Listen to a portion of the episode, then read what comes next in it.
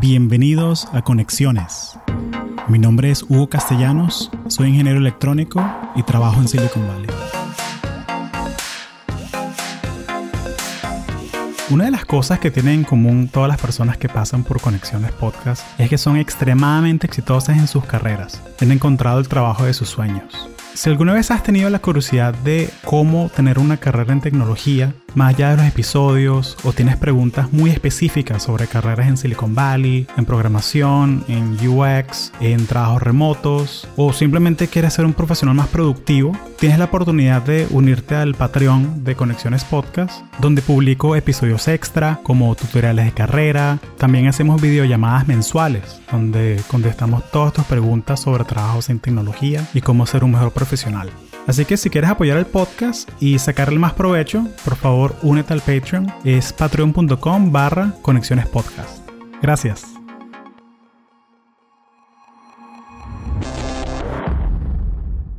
Me da curiosidad, Cristian, ¿cómo mm, Platzi, CEO, cuando usted tiene que aprender algo nuevo, técnico o no técnico, o sea, ¿cómo de cero, cómo hace? Cuando quieres aprender algo nuevo que, que, de pronto no es tu fuerte, no es algo que hayas experimentado antes? Yo leo mucho Wikipedia. Wikipedia es uno de mis recursos principales y lo tengo conectado a todo. De hecho, tengo una rutina de Wikipedia. Yo, cuando estoy manejando, me gusta mucho hacer road trips. Voy manejando y estoy en un pueblito raro primero que hago, me siento a tomar un cafecito en ese pueblito, en esa tal, o voy en el auto, Wikipedia, a ver cuánto es la población, de que vive este pueblo, qué pasó, quién es famoso acá, tal. Cuando veo películas o veo series, es quién es el actor, por qué, qué otras películas hicieron, cuál es el director. Si ya le voy a dedicar una dos horas a una película, a una serie, cuál es la historia de todo esto. Entonces, Wikipedia siempre la forma con la que empiezo a, a conseguir contenido. Últimamente, cuando ya quiero profundizar, recurro a buscar libros, libros con buenas reseñas, podcasts, los podcasts están consumiendo mucho de mi tiempo. Además, el podcast tengo una ventaja que voy creando playlists con Spotify o con Apple y mientras trabajo, cuando estoy haciendo trabajo estratégico, presentaciones, Slack, puedo tener un podcast de fondo. No le pongo atención al 100%, entonces no es contenido 100% que absorbo, pero prefiero eso a escuchar música. Y muchas veces es como de, quiero aprender de esta cosa. Leamos, oigamos podcast, oigamos ideas, veamos qué referencias hay. Entonces, siento que es un montón de ideas que me empiezan a entender qué está pasando eso. Y mucho video, mucho YouTube, eh, mucho de lo que hacemos dentro de Platzi. Una de las cosas más interesantes que me está pasando ahora es, internamente a veces uso, uso, la, uso el mismo dashboard de nuestras clases para ver por módulos. Es como, alguien alguna vez hizo una clase de tal cosa y es increíble porque si encuentro un profesor que está enseñándome algo que me interesa, es muy fácil escribirle, como de, hola, soy de Platzi, hiciste un curso con nosotros, podemos hablar media hora. Entonces, tengo la ventaja que un profesor que trabajó con Platzi, de repente se puede convertir en un Zoom call de 20 minutos para profundizar en algún tema que me interesa. Y ha sido muy cool porque yo, o sea, el año pasado me hice Platzi Expert por este tema de que quiero crear más contenido y quiero... Y este salto, ¿no? Que yo consumo muchos podcasts y yo soy fan de Overcast, eh, la aplicación de, de Mark Oldman, que creador de Tumblr, Instapaper, todas estas apps él es indie developer, e, e, es, solo él. Entonces me, me, encanta eso, yo le apoyo, yo le doy mi, mis 9.99 feliz.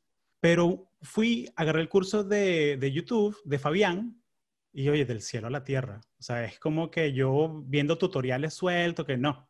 Vi el curso de Fabián, hora y media, y ya empecé a migrar el podcast a YouTube, a hacer video, audio, que es un animal completamente diferente, ¿no? O sea, crear videos. Son, dos, son, son dos cosas diferentes. De hecho, a nosotros nos pasó el podcast de Platzi nació después del canal de YouTube y ahora usamos mucho para distribución del podcast el canal de YouTube y al revés. Entonces, son, son medios diferentes, son dos audiencias diferentes y nos pasa mucho eso. Yo creo que si alguien se dedicó 10 a 20 horas a crear un curso, ahí tienes todas las ideas atrapadas, más fácil que muchas veces un libro. Entonces, cuando quieres aprender, lo primero es como de, ¿por qué me interesa este concepto? ¿Cuáles son las referencias? Y una vez entiendes las referencias, ir y consumirlas. Y luego, para realmente aprender, hay que enseñar o hay que aplicarlo. Muchas veces leo libros y voy y le cuento a la empresa, oigan, leí este libro, esto es lo importante, de esto se trata, hice este esquema. Y ahí es donde finalmente aprendí yo y obtuve todo ese conocimiento. Y cambiando, eh, switching gears un poquito, hablando de lo de la cuarentena y ahorita que, eh, bueno, Facebook acaba de anunciar que de aquí a cinco años puede ser que sea 50% remota la compañía. Bien, o sea, yo me pongo el, el, sombrero del empleado que, ok, sería muy cool vivir en Wyoming con sueldo de California.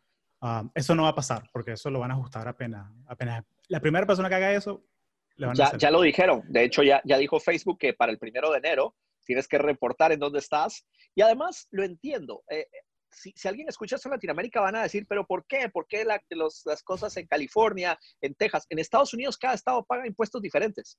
En Texas, tú y yo no pagaríamos impuestos al gobierno de Texas, pero aquí en California, 13% al gobierno de California. Entonces, los sueldos dependen de tu estado, de tu ciudad. It's just the way the world works. Pero mi pregunta para usted sería, desde el punto de vista de operaciones, de liderazgo, de ser manager de equipos, ¿cuáles son los retos para instalar la cultura eh, a distancia? O sea, porque si contratas gente que, que, o sea, chévere, te pones tu batch de, te pones un ejemplo, te pones tu batch de Platzi, estás trabajando en Buenos Aires, en Lima, desde tu casa, ¿Cómo es ese ramp up? O sea, ¿es una, una hoja de Notion, un checklist? ¿Cómo, ¿Cómo hacemos que esa experiencia sea más inclusiva?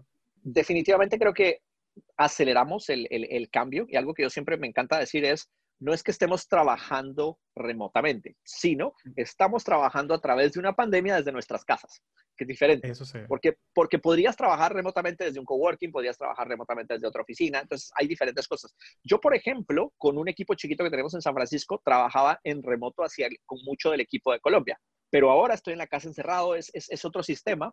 Lo más difícil para nosotros fue, Platzi tenía cultura que permitía lo remoto de vez en cuando voy a trabajar desde la casa, voy a hacer un viaje y voy a tener dos o tres sesiones. Y de repente, como que nos tiramos el clavado, hicimos el, deep drive en, listo, ahora todo es remoto. Y cosas que, descubrimos, no documentábamos lo suficiente. Usar Slack no es documentar. O sea, hablábamos un montón, pero no documentábamos suficiente. No organizábamos y modularizábamos la información y no somos tan asincrónicos como creíamos. De repente, personas de Platzi quedaron en Europa atrapados y de repente fue como de, ah, la verdad es que usamos el horario de tal sede eh, y no estamos tan asincrónicos. Entonces, ¿qué hay que hacer? Primero, una cultura más asincrónica, muchísimo contenido por escrito. Y yo siempre digo, trata de no hacer tanto Zoom call, haz más email, haz más memos. En este momento estamos creando una cultura de memos a lo Amazon y para eso estamos usando mucho Notion. Entonces, hoy, antes de yo compartirle un plan a la gente y decirles, hey, juntémonos a platicarlo, lo escribo lo edito, lo reviso, tengo un par de personas que opinan y una vez estoy contento con esa pieza, ya lo comparto y si es necesario, lo escalo a una llamada. Entonces, es pensar que las cosas tienen que ser diferentes, no solo se tienen que adaptar. Y, que no solamente usar las herramientas, también es, es, como que hacer un cambio del sistema operativo de, de, uno, ¿no? Que las interrupciones que uno hacía, que antes yo me volteaba y que, epa, una pregunta, ¿cómo es que hace? No, ahora es asynchronous, como usted dijo, ¿no? Que es la, todas estas herramientas. Y hay un tema muy curioso, a la gente que está entrando les estamos haciendo un onboarding. Ahora los onboarding son personalizados, esta es tu hoja de, requerimientos y lo que tienes que hacer. Y algo que yo les digo es, ustedes no tienen la charla de pasillo donde alguien les va a explicar, uy, con Cristian para trabajar con él tienes que hacer tal cosa. Uy, con Freddy para que te entienda es importante. Eso no existe. Entonces, todas esas cosas que nosotros sabíamos que pasaban orgánicamente ya no están pasando. Entonces hoy los nuevos de repente los ves como de, uy, alguien les tiene que explicar esto. Deberíamos de hacer el documento que explique estas prácticas, conceptos, términos, todo eso se está volviendo mucho más importante. Y hablando de, crear esas relaciones, no solamente de colega a colega en la misma empresa, pero entre colegas de entre empresas, ¿no? Que todos tenemos amigos aquí en Facebook, Airbnb, todas estas empresas. Me, me da curiosidad, ¿cómo ha cambiado su, su manera de hacer networking eh, con esta situación? Eh, y si quiere empezamos como que, ¿qué es networking para usted? Para mí estar en San Francisco significaba que estaba en un lugar donde yo podía hacer networking todo el tiempo con personas increíbles en el segmento de tecnología. Si antes quería aprender un lenguaje o salía un nuevo cripto o hay un nuevo producto, había un meetup donde podías ir, comerte un burrito y hablar con dos o tres locos que sabían todo ese tema. Y eso se perdió. Y los webinars y los meetups que se están haciendo en digital no terminan de, de, de, compartir eso. Pero para mí el networking era eso, era de, ¿Qué quiero aprender hoy y a quién quiero conocer? Darte, y darte la oportunidad de llegar a un lugar donde primero te, te juzgan. Algo importante que, que siempre digo en, en, Estados Unidos y particularmente en el networking en, en, California, Nueva York, es que siento que nos, a veces nos convertimos en APIs humanos. Como que llegan dos computadoras y empiezan a hacerse preguntas para tratar de entenderse y taguearse. Entonces yo, yo empiezo a hablar contigo y automáticamente en mi cabeza, podcast, Intel, eh, Venezuela, eh, como que empiezo a taguearte automáticamente como una computadora e incluso tenemos lenguaje a lo técnico. How can I help you? ¿Cómo te puedo ayudar? Tenemos hasta, hasta, hasta textos. ¿Y en qué trabajas? es, es, muy diferente. Tú estás en Buenos Aires y, vas a conocer a alguien en un meetup y te preguntan, no sé, ¿qué, qué vino te gusta? ¿Cómo va la vida? Aquí es, ¿qué haces? ¿A qué te dedicas? Entonces, acá somos muy, muy técnicos y tagueamos a las personas, pero eso es porque lo hacemos tan seguido que automáticamente queremos taguear y conectarnos con las personas que más nos interesan. Entonces, es simplemente también por un tema de, de, cantidad. En este momento, con el tema de, de lo que está pasando, creo que hay que usar herramientas. Una de las herramientas que más me gusta es el uh, Launch Club. No sé si lo has oído. Ah, claro, eh, sí. estoy, en el, estoy en la lista. Eh, lo voy a activar la semana que viene. Perfecto. Launch Club AI. Launch Club AI. Yo los conocí a ellos en un evento en Tajo. Conocí al, al founder, me contó lo que estaba haciendo, me inscribí. Y Launch Club, básicamente todas las semanas, a través de tu LinkedIn, te conecta con alguien que ya estaba dos pasos de conexión contigo y que tiene muchos, muchos tags similares a los tuyos. Entonces he conocido un montón de founders, un montón de latinoamericanos en la bahía que trabajan en tecnología, pero que nunca tuve la oportunidad de conocer. Y antes Lunch Club era para que te fueras a tomar un café. Y no tienes idea de la cantidad de veces que me tocó reorganizar y tal. Ahora es online. Entonces, el lunes te llega un mail y dices, para el jueves o viernes voy a conocer a alguien desconocido. Entonces, hoy es como mi herramienta que me permite conocer a, un, a una persona y lo más interesante del networking para mí es ir a espacios pequeños, conocer a pocas personas. Yo disfruto más un meetup de 5 o 10 personas a convención del mundo Google y hay 10 mil personas. Acá. Si hay 10 mil es como de, son demasiados, aquí no sé a quién saludar. Pero si son 5 es como de, hola, voy a hacer un esfuerzo por presentarme con cada uno de ellos y de ahí surge una conversación. Y, el tema de la calidad y la cantidad, ¿no? Que, y es lo bonito de tener un podcast, ¿no? Que, que de pronto tú puedes conversar media hora, una hora con alguien interesante, en vez de los cinco minuticos de saludo de, de, un, de un, happy hour o algo así. Sí, sí. No, el, el, podcast de hecho es una herramienta increíble. Yo creo que si alguien tiene miedo de hacer networking, empezar un podcast es una muy buena herramienta. También hay que tener, hay que tener cuidado. Cuando empiezas un podcast, no, no simplemente le vas a mandar un mail a todo el mundo y todo el mundo te va a contestar. Claro. Pero empiezas a crear audiencia y te expones hacer buenas preguntas, hacer una buena conversación. Entonces, definitivamente eso ayuda bastante. Pensando ahorita en las personas que se están graduando ahorita, o sea, las personas que están, se están recibiendo de tecnología, carreras, quieren, mucha gente que está haciendo una, una pasantía virtual ahorita, mucha gente está haciendo internships virtuales, incluso gente que escucha conexiones en, en Microsoft, en empresas de tecnología. Me da curiosidad, ¿cómo le recomienda usted a estos estudiantes, profesionales jóvenes que comiencen su red? O sea que, ok, sé que networking es importante, sé que tengo Launch Club AI, sé que tengo Twitter, sé que tengo estas herramientas, pero ¿cómo soy intencional en mi networking? Mucha de la gente que más se ha vuelto una de, mis, de, mi, de mi red de contactos, los conocí en la universidad y simplemente no era tan intencional en quién quería conocer, sino era más genuino, era de hacer verdaderamente amigos. Y algo que agradezco, más luego que me mudé a California, aquí en California somos tan intencionales que a veces somos exagerados. Entonces conozco a personas de, todos mis amigos son ingenieros, técnicos, especialistas en tal API. Y eso es bueno, pero imagínate sus conversaciones, sus chistes, sus mundos. Entonces, hoy, hoy disfruto que tengo amigos que se dedican a 20, 30 profesiones más. Entonces, en la universidad, preocúpate por hacer amistades genuinas, preocúpate por los demás, construye eso y aprovecha eres un estudiante, entonces puedes llamar y pedirle a las personas, necesito que me montoree, quiero pensar en mi futuro. Emprendedores, profesores, escritores, todos siempre tienen ganas de enseñar y de dedicarle tiempo de mentoría a alguien que pide unos cuantos minutos. Y honra el tiempo. Si les dices, quiero hablar con usted 10, 15 minutos, dedícale 12 minutos para que eso se aproveche de verdad. Sí, la, la, la gente siempre aprecia giving time back. Eso sí lo, Sobre todo ahorita que como que el default de reuniones de una hora, no, no, no. De pronto es una conversación de siete minutos y uno puede hacerla Elon Musk, que uno se va a los siete minutos ya. Cuando dejaste de agregar valor, te vas. Total, total. Una última preguntita así más por curiosidad y por ¿Qué, ¿Qué, está consumiendo ahorita? O sea, libros, podcasts, ¿hay algo así como que en esta época de pandemia que esté consumiendo, que, esté, que lo esté llenando, cosas que de pronto no, no, no estaría consumiendo en... Creo que definitivamente estoy, haciendo, estoy, estoy usando muchos podcasts. Bajo mi consumo de YouTube, yo consumía pequeños clips de mm. YouTube informativos, algunos noticieros, algunos programas. Casi no estoy consumiendo YouTube. He estado viendo esa tendencia como que bajé pero lo que sí empecé a consumir más es series de televisión. Y al principio tenía un, uh, un feeling, me sentía culpable. mira, mira cómo es, mira cómo es nuestra cabeza, que era como de Cristian, hay una pandemia, el mundo se está acabando, pero no importa.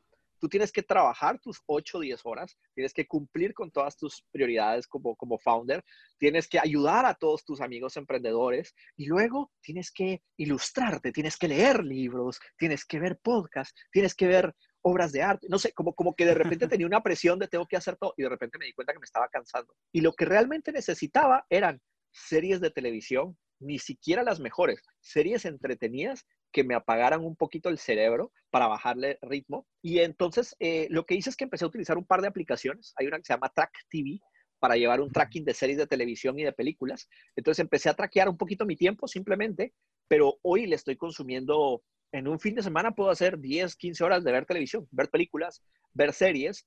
Y lo que sí es importante, le he dedicado mucho tiempo a elegir cuáles son importantes, documentales, películas o que son históricas, y cuáles son entretenidas.